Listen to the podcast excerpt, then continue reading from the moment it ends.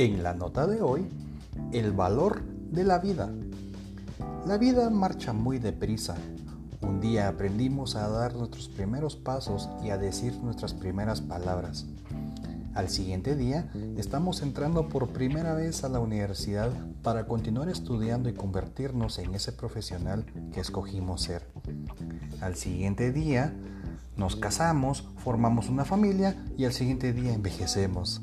Y los días se repiten en nuestros hijos, en nuestras hijas. La pregunta sería, ¿cuántas personas llegan a su etapa final en el círculo de la vida? ¿Qué haces con tu tiempo? La vida es de decisiones. ¿Estás tomando buenas decisiones? ¿Le dedicas tiempo a las noticias del día a día, chismes, trabajo, viajes, gym, etcétera? Y está muy bien que te mantengas informado, que trabajes, mantenerte activo en la vida. Una vez no te esclavice, cabe en la balanza de lo que está bien.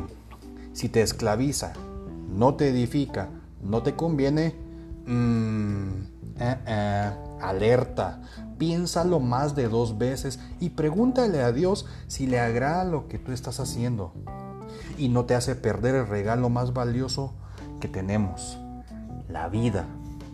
Y mientras tenemos vida, tenemos tiempo para arrepentirnos y pedirle perdón a Dios por nuestras faltas.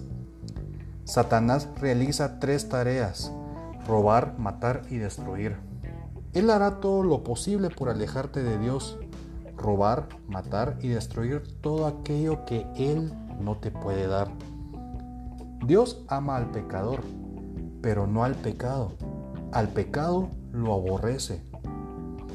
Dios nos ama y con darnos la vida nos está dando una nueva oportunidad para que le busquemos y lo pongamos delante de todas nuestras actividades diarias.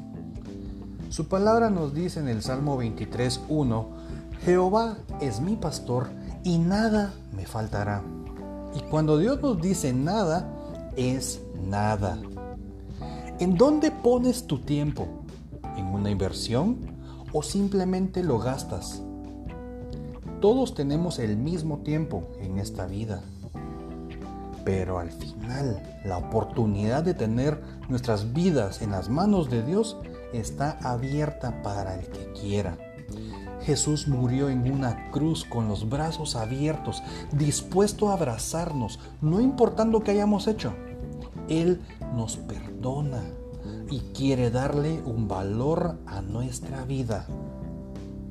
El poder de los hijos de Dios está en la oración.